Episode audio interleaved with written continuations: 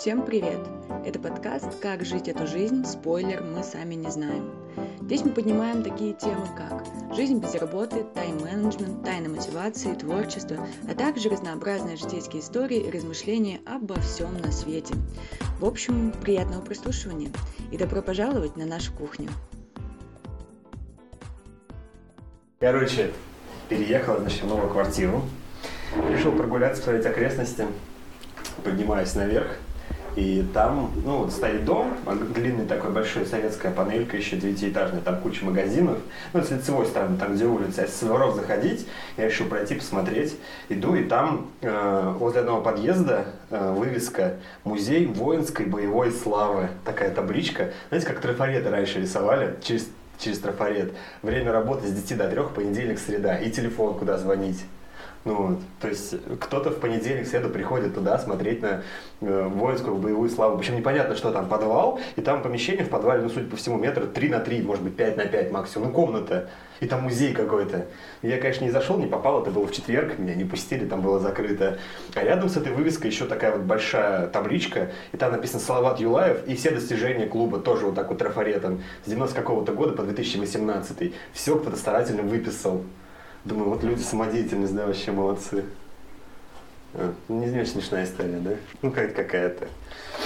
Так, значит, это подкаст о том, как жить эту жизнь. Спойлер, мы сами не знаем, но очень хотим разобраться. У нас сегодня уже золотой состав. С нами Гузель, Катя и я, кто бы, кем бы я ни был. И ты, Айрат. Да.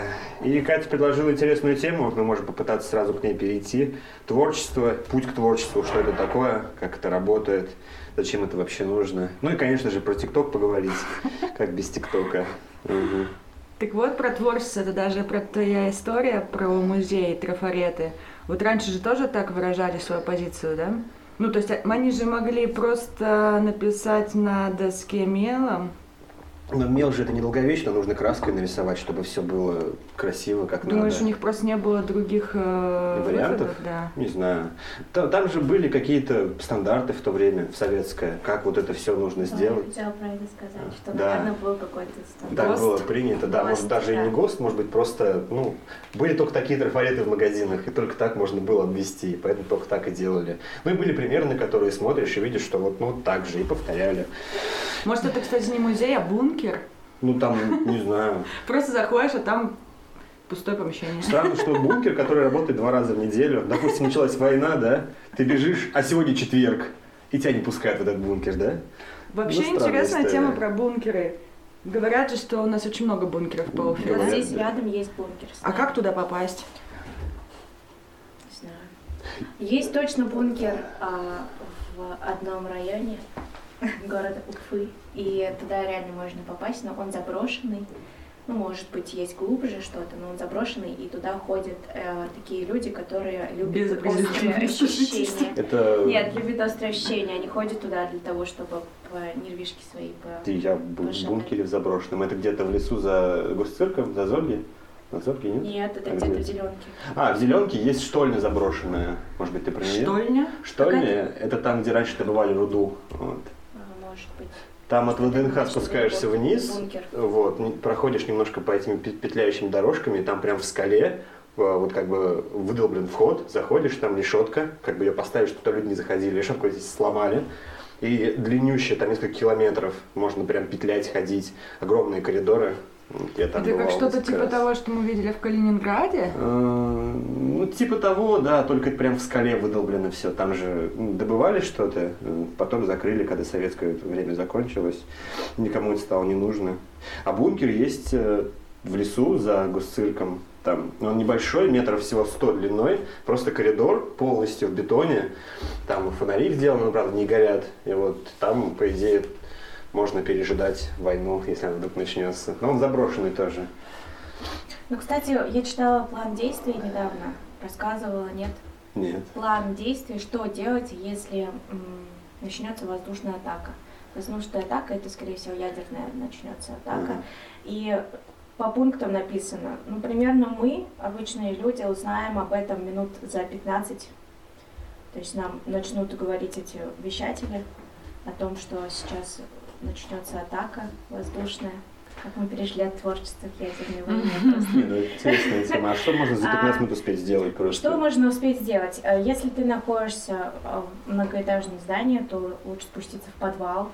Если у тебя нет доступа в подвал, то нужно по максимуму спрятаться в середину здания. То есть, чтобы снизу, сверху, ну, то есть, если, например, девятиэтажка на пятом этаже, где-то посередине, подальше от окон. А, если ты находишься на улице, а, также если рядом нет подвалов, например, то нужно найти какое-то углубление, яму, овраг.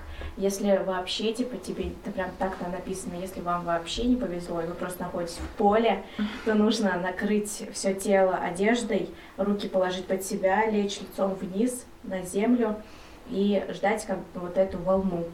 Как она проходит, эта волна, ну, то есть, если ты не умер, то ты сразу, сразу встаешь и бежишь против ветра потому что бомба, когда взрывается, она себя всасывает, всасывает ага. и бежишь против ветра, и у тебя там есть, по-моему, тоже типа около 20 минут, чтобы выйти из зоны поражения, когда начнет пепел оседать. А, интересно. Вот. И еще, ну, еще вот сказали, что начнут вещатели, когда говорить, предупреждать о том, что вот сейчас начнется воздушная атака, а, то будут говорить адреса, куда можно прийти, угу. куда могут люди прийти и спрятаться. Ну, есть такое, да. У меня был знакомый, э, и он э, был, как сказать, скажем, правильно писать это слово, он э, что-то вроде физ, ну, не физрук, трудовик был в одном учебном заведении в колледже. И он еще по совместительству был человеком, который отвечает за безопасность.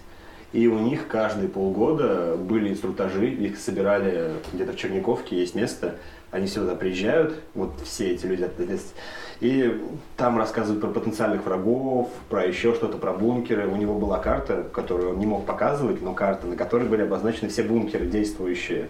Эти карты постоянно обновлялись, что-то закрывалось, что-то открывалось. И он в случае такой ситуации точно знал, кого надо собрать, куда этих людей отвезти и что делать дальше после этого. То есть среди нас, мы просто этого не знаем, есть куча людей, которые знают, что делать. И скорее всего, когда что-то начнется, эти люди окажутся рядом и как-то помогут, проинструктируют. Да, У них есть корочки специальные. По-моему, в каждой организации это есть. Я да, работала, да. когда в колледже, меня взяли в такой отряд. Угу. В общем, нас обучали нас обучали тому, что если начнется какая-то угроза для города, то э, получается, в общем, включается такой план. Все организации, э, они отдельно, то есть вот, например, у нас же колледж, у нас же там дети, да, э, Э, не нужно там звонить родителям или родители, что приезжают. Вообще, когда угроза городу, мы собираем всех детей и пешком идем, показывали маршрут, что мы идем пешком э, под, через мост, под, через Белую, переходим, идем до деревни, там сколько-то километров до какой-то деревни, которая нас принимает. Uh-huh. Там есть школа, которая прикреплена к нашему колледжу uh-huh. и которую мы, в которой мы размещаемся. А уже дальше со школы мы идем, например, дальше. Uh-huh. Ну, то есть и, нас, нам говорили, что типа, если наступит такая угроза, вы просто встаете и идете. Вам без разницы, кто у вас остается дома, потому что о них позаботятся другие люди в других организациях, в других школах там и так далее. А вы просто ведете всех.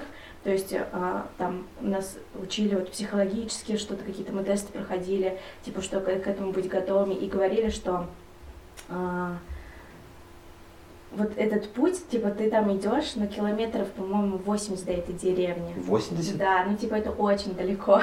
И ты вот до нее пешком, пешком идешь. Ну, потому что там еще были люди, которые, видимо, что-то собирали, может, как-то. Это же ты не просто идешь отрядом, отрядом 20, там, тысячи людей пойдут, если не миллион, uh-huh. вот так вот. Ну, кто-то идет, получается. Вот мы шли в сторону вот через Белую, да, через мост этот монумент, где угу. кто-то вот ближе к Черниковке, они в ту сторону шли, то есть у каждого, у каждого от, а, отрезка города есть какой-то путь, выход из этого города ну, да. и какие-то вот прикрепленные места, куда можно направиться. И реально есть такие люди, Конечно, да, да, это очень прикольно. Просто то, что мы о них не знаем, это не значит, что их нет. У них же есть такая бойцы невидимого фронта тихо, незаметно делают свою работу. Просто им еще нельзя об этом рассказывать. Да. Они какие-то бумаги подписывают, где ну, говорится, что ты не можешь об этом распространяться вот так прямо. Да, и нам тоже ничего не рассказывали, никаких там, э, просто вот так вот рассказали в общем, но сказали, что вот если наступает, э, вы идете, у нас военрук за это все отвечал, и вот он вам раздает указания. То есть военрук, получается, он вот это все знал. да. Мгм. Ну, знает, надеюсь. Ну да, надеюсь, что он все еще жив. Ну да. Не, ну это прикольно, потому что ты такой думаешь, э, как бы, а кто-то об этом позаботился уже, кто-то это продумал, просчитал, нарисовал план, и все знают, куда Ну, что кто- идти кто-то делать. это правительство, я конечно. думаю, как То есть, как бы, чтобы там не говорить, как-то то, что мы живем в спокойное время, на самом деле всегда все готовы к войне, всегда есть какой-то план действий, чтобы не случилось. Так даже ядерное оружие придумали для, для того, чтобы сдерживать, а не для того, чтобы убивать. Не знаю, это очень Типа- интересная, конечно, тактика, типа сдерживать. Для этого нам нужно еще больше оружия, чтобы сдерживать другое оружие. И как этот бесконечный цикл вообще остановить тогда? Я не понимаю. Ну, вот поэтому производят оружие для того, чтобы зна- и, и, и говорят об этом. То есть страны, у них же вообще в мире, по-моему, есть, так- есть такое соглашение между странами, что они э, публикуют все местоположение своих оружий. То есть, например, э, Америка знает, где у нас в России находятся установки. Мы знаем, где у них находятся установки. Но еще есть какие-то засекреченные якобы Есть, да. По-любому они есть, но должны типа опубликовать. То есть все должны знать, где находится оружие, что типа не- нельзя стрелять, потому что вот у них тоже есть оружие.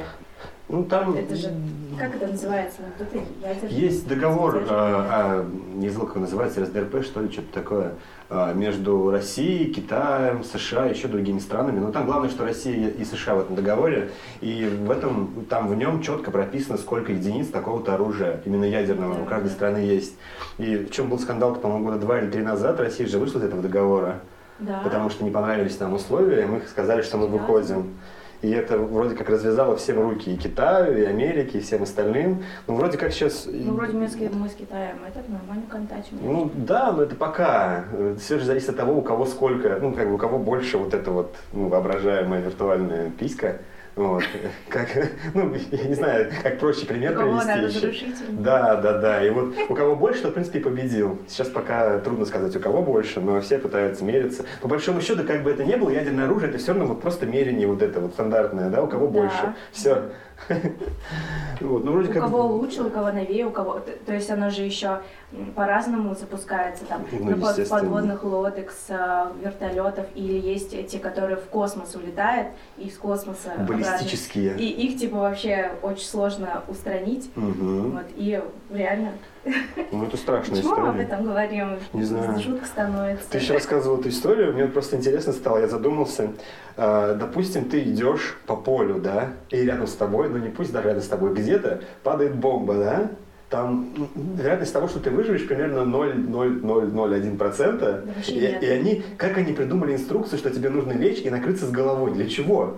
То есть это может быть чисто психологически, чтобы проще было, чтобы ты не видел, как тебя сдует. А, имеется в виду, что если начнется атака, то, Ага. скорее всего, будут бить по точкам, где находится оружие, чтобы устранить наше оружие. Мгм. И э, вряд ли ты, на- ну вот, по-моему, у нас самое ближайшее это в Рос- ну, к нам, к Уфе, это Челны набережная, нет? Где-то вот стоят установки, ну где-то, в общем, стоят рядом, и а, он- она-то будет далеко бомба. Если, если она вот рядом с тобой в поле упадет, ты сразу умрешь. Ну да, это А, естественно. это имеется в виду, что если она там за сколько-то километров от тебя, Ну сколько там падает. радиус поражения, я не знаю.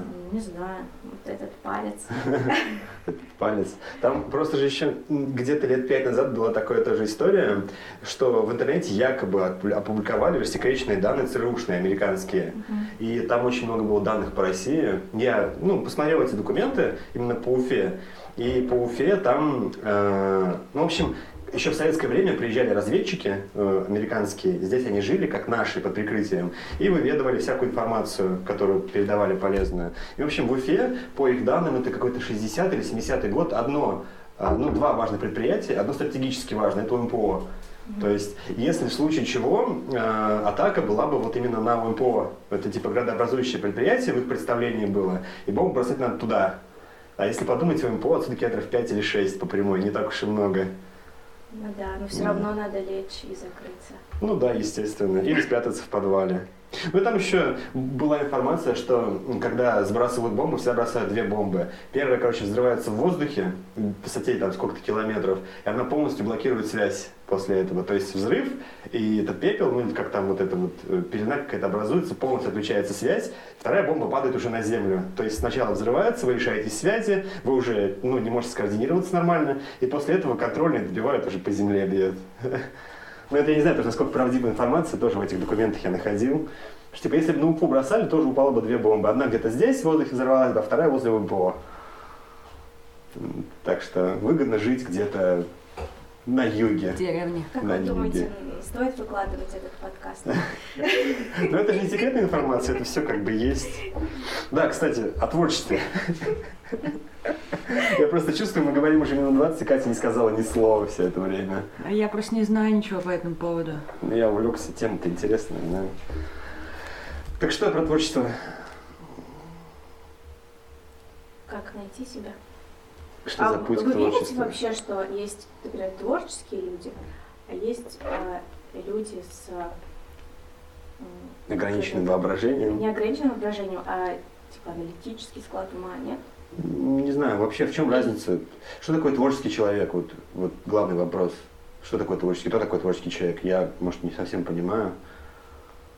Вообще можно ли а, говорить, что человек творческий, а кто-то не творческий?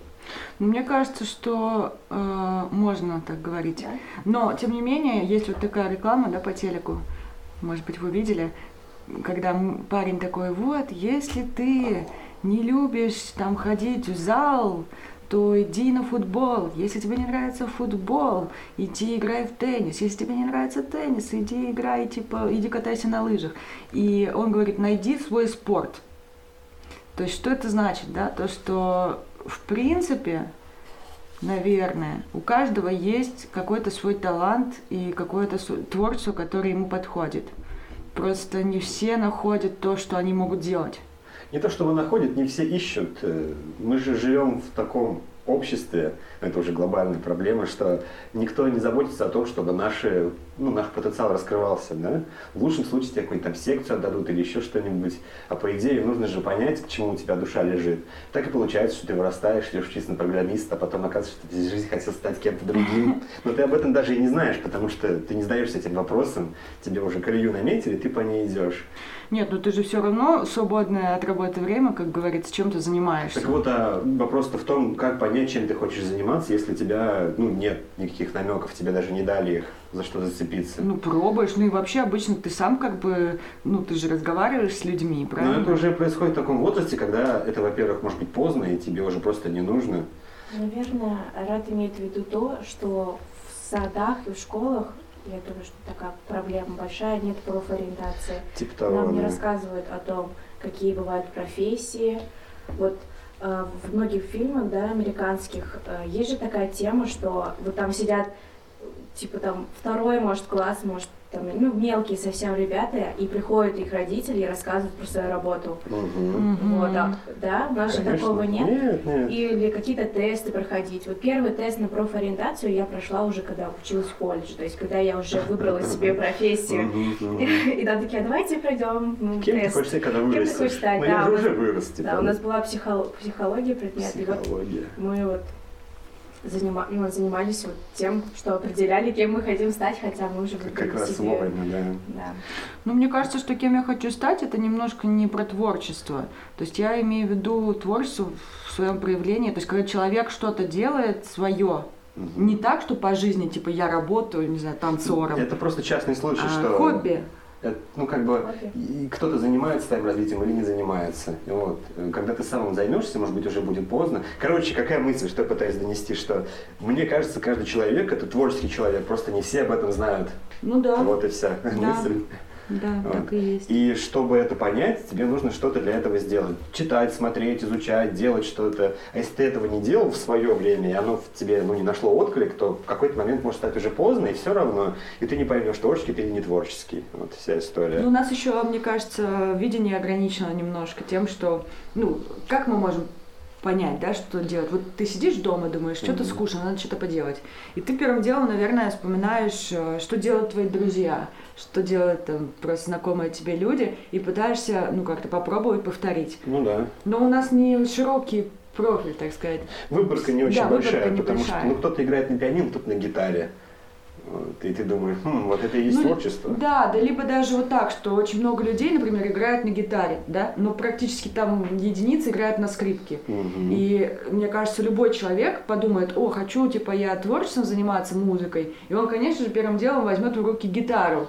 А если у него не получится, то, возможно, он дальше и не пойдет, и не будет там искать себя в других инструментах, например. Ну да. А что такое творчество вообще? Вот само творчество, в принципе. Ну, что-то создавать, наверное. Создавать. Из чего и как? Ну, не обязательно из чего-то, просто что-то свое. Ну, Писать, должен какой-то же исходный материал, вот, исходный материал, и то, что мы сделали. То есть, допустим, как, как я просто понимаю творчество, вот мы что-то увидели, допустим, посмотри какой-нибудь фильм, 10 тысяч фильмов, там, не знаю, 100 фильмов, и нам что-то там понравилось, мы это переосмыслили, и на основе этого сделали что-то свое. То есть на основе уже другого материала переработанный, переосмысленный именно материал, который ты выдаешь, и есть творчество. Но это будет творчество. Ну, будет. Да. Но это не только это. Ну, а как бы еще? не обязательно какой-то переосмысл. Ну, как сказать? Это опять, вот знаешь, mm. э, из той серии, что все уже придумано, и все остальные лишь повторяют. Ну, нет, повторить это не творчество, а переосмыслить это творчество. Вот в чем разница. Ну, блин. То есть повторить это в лучшем случае искусство. То есть ты можешь стать мастером в этом деле, это будет искусственное повторение. А когда ты переосмысливаешь и что-то свое добавляешь в то, что уже было, это творчество. Ну, не знаю. Ну, Мне кажется, что любое, даже если ты повторяешь, тоже творчество. Ну, если ты работаешь на заводе и штампуешь что-то, это же не творчество, хотя ты создаешь какую-то. Но если ты, например, а, там, я не знаю, придумываешь что-то еще параллельно с работой. Mm-hmm. Имеется в виду, что ты штампуешь и придумываешь какие-то идеи, например, да, когда ты приходишь и там, ну, такого, конечно, нет, наверное, на заводах, я не знаю, но типа люди, которые придумывают и которые штампуют, это разные, наверное, люди. Но если это был бы один человек, то если бы вот он придумывал, это было бы творчество, нет? А если ну, просто выпол... исполняет, это не творчество. Ну да, ты, ты же просто, у тебя есть инструкции, ты их выполняешь. Это четкое следование правилам, тут нет творчества, нет фантазии. Ну, вообще, я вот когда работала на заводе, я же делала пружины. А, но я даже, когда у меня было свободное время, или ну, меня задалбливало делать одно и то же, я даже из этих пружин что-то делала. И когда я увольнялась, мне э, ребята сделали прям Пружину. Ну, они из пружин, короче, сделали мне как это назвать, я не знаю. Короче, там сидел маленький человечек из проволоки, за маленьким столом из проволоки, держал в руках, типа, маленькую ложку, вилку из проволоки. И это все было таким маленьким, потому что, ну, в моем, как бы, отделе, так сказать, мы работали с очень маленькими пружинами. И это просто можно было под лупой буквально смотреть. Ну, было очень маленькое, типа, как ноготь, мизинец, наверное. Да. И я а, такая, а где сами они сделали. Не, не, а где мы сейчас ты никогда не Оно где-то дома у меня валяется, я не знаю. фотка, это интересно. А у меня есть даже где-то фотка. Да? Классно. Окей, Алиса, что такое творчество? Алиса. Ну, творчество пишет, что это процесс деятельности, в результате которого создается качественно новые объекты. Качественно новые, новые объекты. короче. Ну да. Что-то новое Что-то, что не похоже на то, что было до этого. Я, я вот, в принципе, то же самое, наверное, хотел сказать, просто, когда ты приносишь что-то свое. Ну, в принципе, это рабочая, рабочая схема. Там есть продолжение этого определения? Как вы думаете? Да, да есть оно, да, может быть. Да, посмотрим, мне стало интересно. А, в общем, вот я же делала алмазную э, мозаику, да, то есть я купила, там э, есть фон, а, цвет, ну, нарисован рисунок и разделен на квадраты, на пиксели такие. Угу. И в каждом какой-то символ, который соответствует цвету страза. И я сидела и просто вот этот стразы вот эти ставила. Вот, наверное, это не творчество, да? Потому ну, что это... Это, это просто как просто собирание пазла – это творчество? Вопрос, как к этому подойти. Ты же можешь просто увидеть пазл, увидеть инструкцию, собрать пазл по инструкции, да? А можешь сделать что-то такое, что ну, результат меняет выходной. Ты подумаешь, а можно это вот так сделать? То есть, может а быть, творческий ты процесс... с пазлом? Единственное, что я придумала с пазлом, это обмазать его клеем ПВА и поставить а. на балконе. Ну, да. почему бы нет, да. Чё? Вот это, это был момент, маленький момент творчества, да, то, что я подумала, что это может быть картиной. А именно само то, что я собирала пазл, это не творчество. Это просто Потому процесс. что я не создала новое. Ну да, да. Да. В принципе, это, наверное, нельзя творчеством считать. Я говорю, по-разному можно к этому относиться. Можно творческий процесс применять где угодно, но вопрос зачем, нужно ли оно в каких-то простых, обыденных вещах творчество. Может быть, и не надо, зачем оно? Просто пускай будет. Делаешь и делаешь свою работу, живешь свою жизнь, да, все у тебя хорошо. Сейчас просто еще, мне кажется, проблема в том, что так сказать, творчество, да, над ним как будто бы насмехаются, не ценят, и люди даже не хотят ничего делать. Это, потому что это не ценится просто. Обесценивается вообще само понятие многих вещей, типа про произведение искусства, творчество. Всегда же было, что произведение искусства это что-то такое, что уникальное и неповторимое. А сейчас искусством называется вообще все подряд, ну, если так совсем уже обобщать, да, и вопрос в том, что вообще может считать искусством, а что нет, эта грань стирается и утрачивается смысл. То есть обесцениваются некоторые вещи, как творчество, как произведение искусства, они уже не несут того смысла, подтекста, который раньше в себе несли, и становится сложнее отличить. То есть был яркий пример, эм, какие-то инсталляции, например. Выставить инсталляцию, какой-нибудь э, унитаз, и подписать, что это унитаз не просто, а там портал в параллельный мир. Это творчество, это произведение искусства. Да. Непонятно? Да. Но почему? Потому что автор так считает и может доказать это. Мы как-то обсуждали это уже вскользь.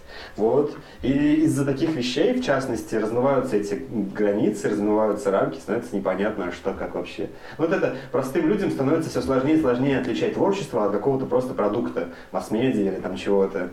И мы погрязли в том, что уже не можем ответить на вопрос, что и как, и зачем.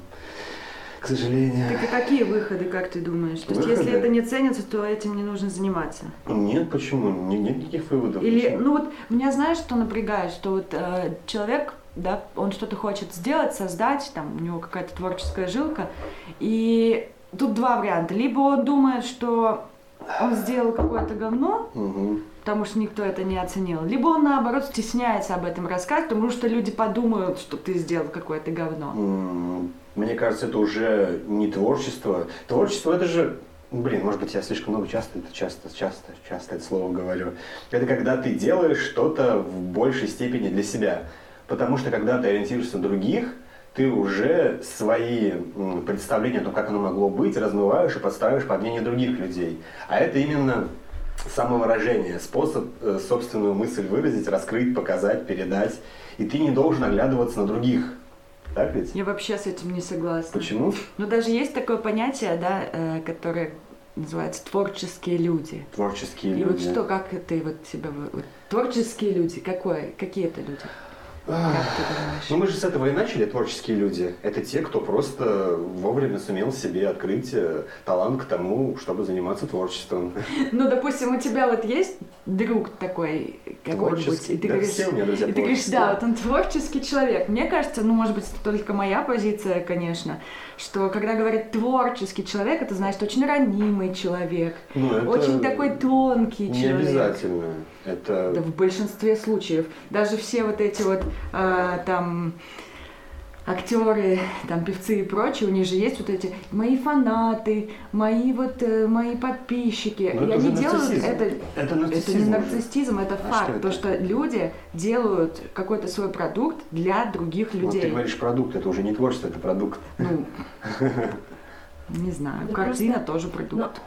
Может быть, дело в том, что вот реально мозг разделен на две части. Одна отвечает за логику, вторая за творчество. Мгм. И у творческих людей у них активнее работает то полушарие, которое отвечает за творчество, и логику они не включают. То есть и когда им говорят какой-то что какой-то комментарий, да, это пишут или ну, какую-то критику дают, они это принимают, ну, то есть На свой счет. на свой счет, очень ранимы из-за этого, из-за того, что они логическую часть мозга свою не слушают, то, что, ну, все равно а, логику ну, нужно же включать то, в, в плане того, что да, вот есть критика, да, я вот что-то создал, э, меня там, нет уже такого анализа, понимаешь, вот этого.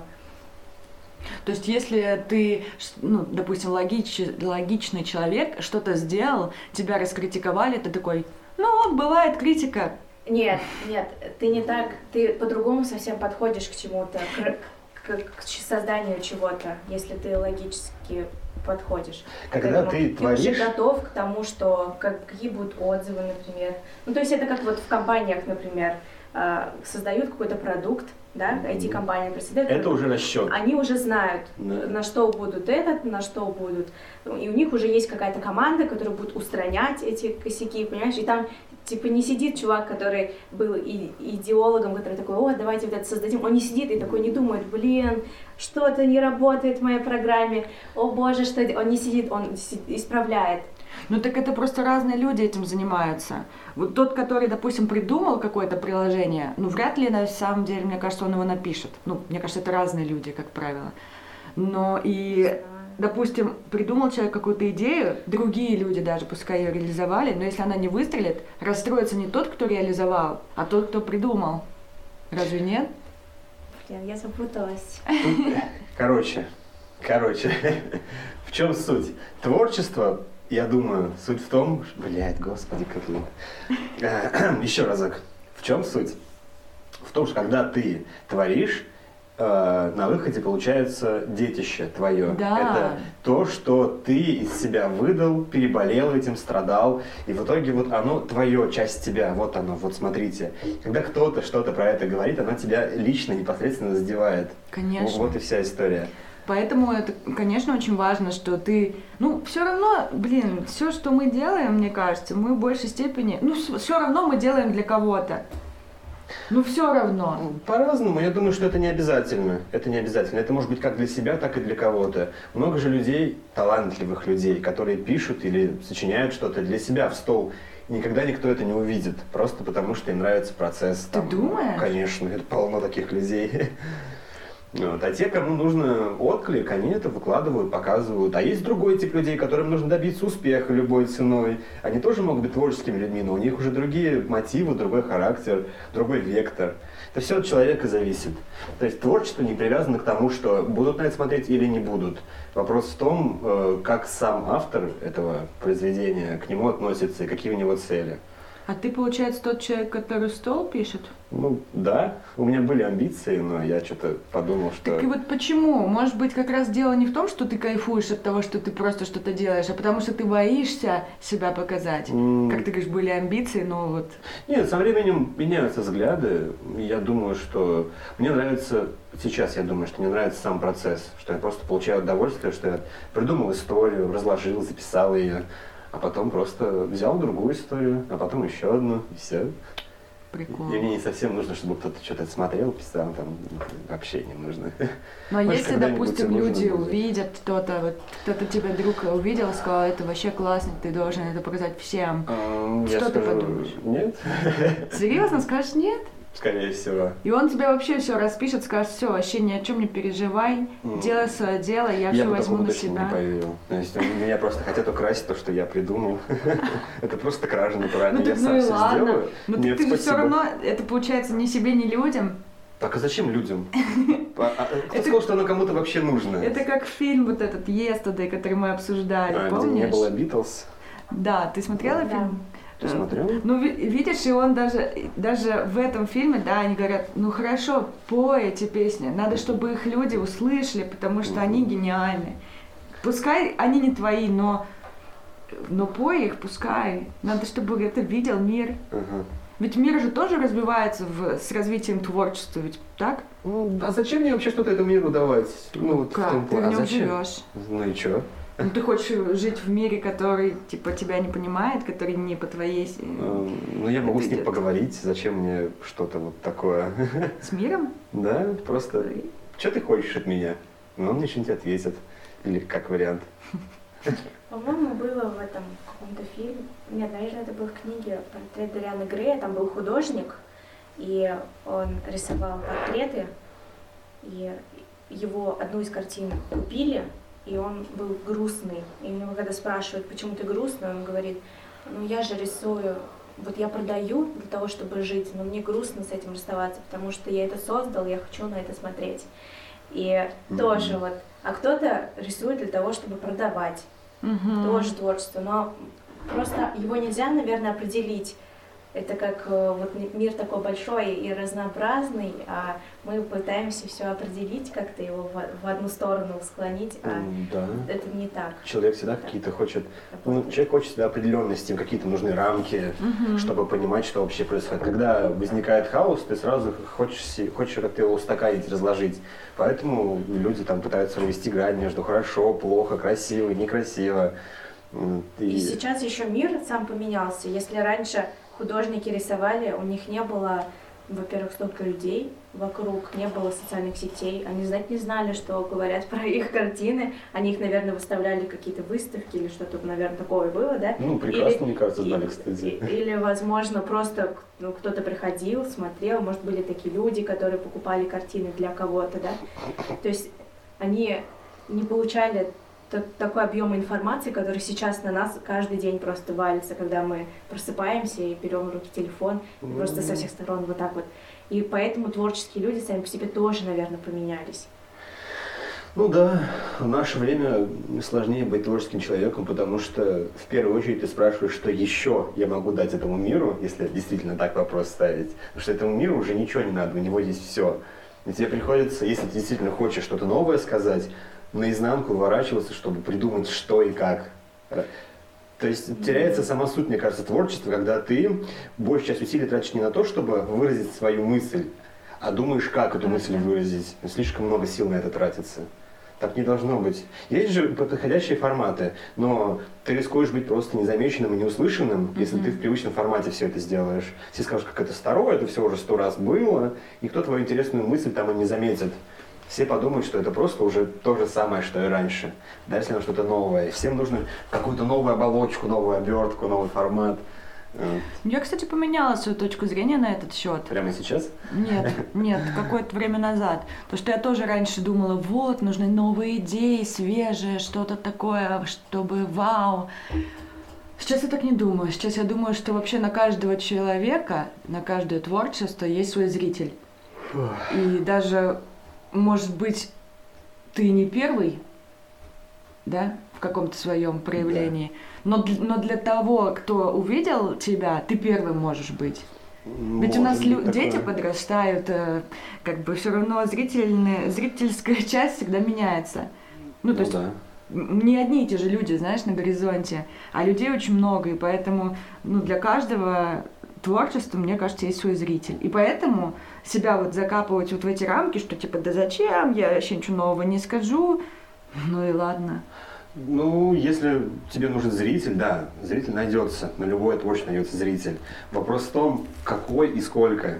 Ты же, если хочешь донести, ты хочешь донести до самого широкого круга. Да и нет, ты думаешь, как это сделать. Факт. Ну, а как? Либо ты, не я не знаю, может быть, есть какие-то другие варианты, но либо ты делаешь это просто так, либо ты делаешь для чего-то, для кого-то. Если делаешь для кого-то, ты хочешь, чтобы, наверное, это услышало как можно больше людей, если какое-то высказывание мощное, сильное. Или, может быть, да, конечно, ты делаешь специфическое для особенных, избранных, такое тоже возможно, но это уже отдельная история. Потому что тебя просто могут не услышать и не заметить. И это страшно. Ну, это страшно, конечно. Нужно уметь высказываться. Обсмеять. А, обсмеять. Это не самое страшное. Ну, не знаю. Угу. Сейчас люди же злые, особенно в интернете. Интернет сильно испортил людей. Э, теперь каждый второй считает себя критиком. Но, по сути, он им и является. Ну, я думаю, что все не так просто. Я очень... Критика – это сложная вещь. То есть, а, а, одно дело, когда ты можешь кого-то просто обосрать безнаказанно, это не критика. А другое дело, когда ты можешь объяснить, почему плохо. Да я увидела, блин, в ТикТоке. Есть одна девочка популярная довольно-таки. И ну, она снимает ТикТок, где в зеркале вот для ног, да, ну, в магазинах же есть маленькие зер- зеркальца, и она снимает свои, э, свою обувь и такая, ой, какие уже у меня все-таки классные форсы. вот такое видео. И на ее, как бы, видео другой чувак снимает, как бы, комментарий.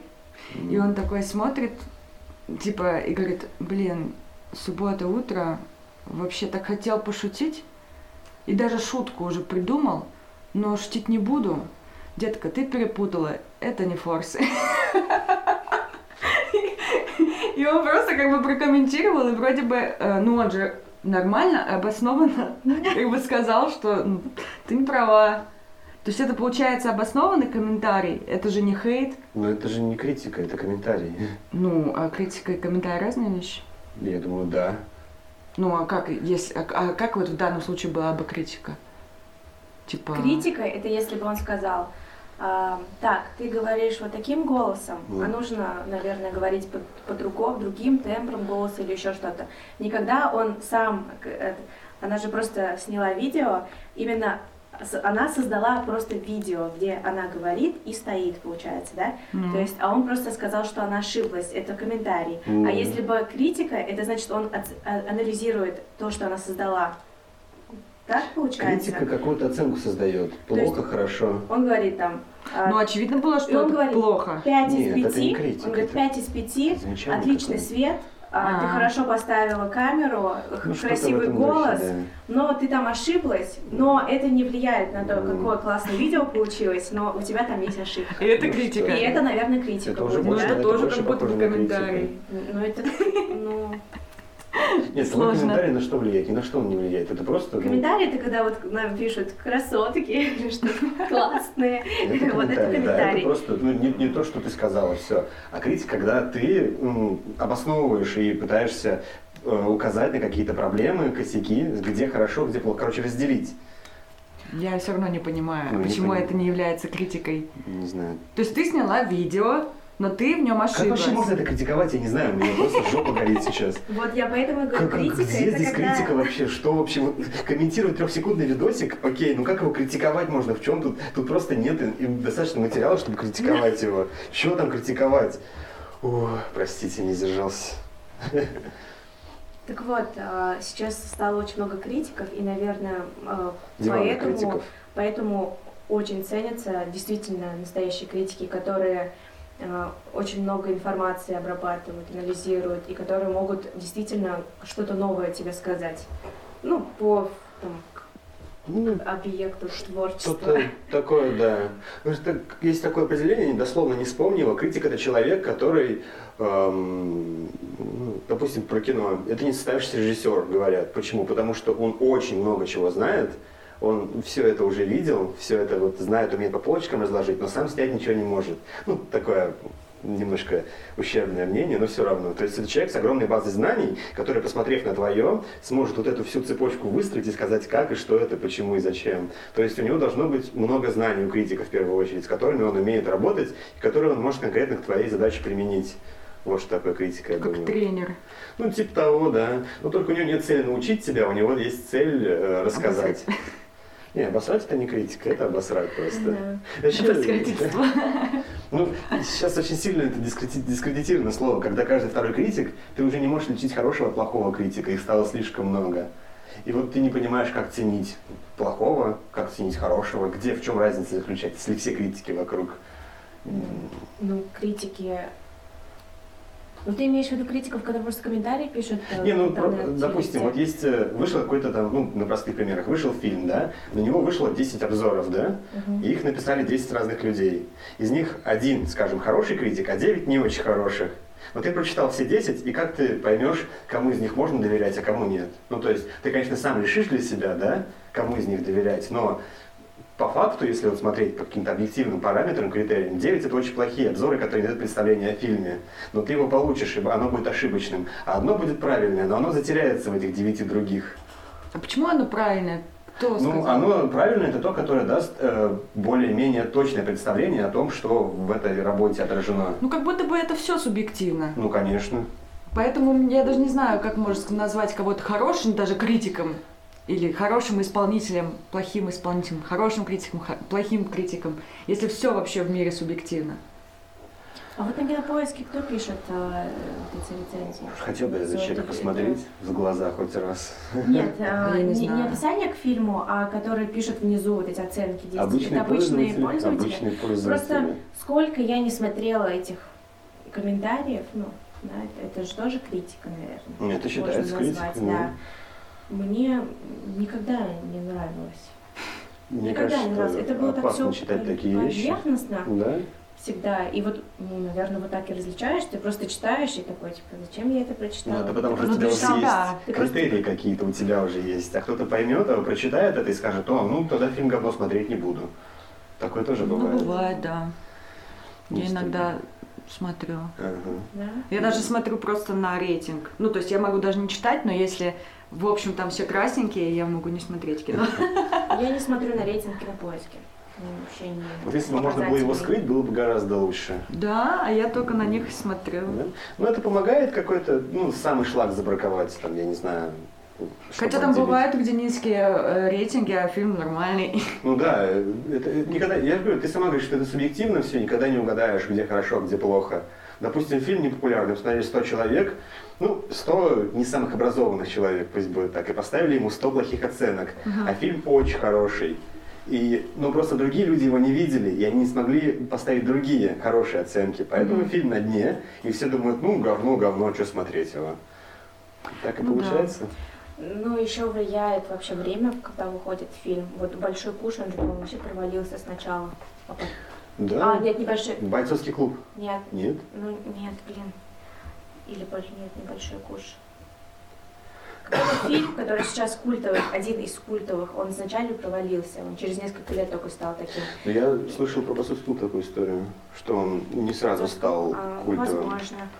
А, еще этот есть фильм «Сорви голова», по-моему, или «Каратель». Какой-то из этих фильмов, Ага. а, он вышел просто не в то время, он вышел в одно время с каким-то другим фильмом, и он просто провалился, а сейчас его как бы смотрят и такие, типа, нормальный фильм, можно его посмотреть, Такое почему нет. бывает, да. И, и это тоже, тоже рейтинг там пониже, да, пониженный из-за того, что люди просто такие, типа, ну, Мгм.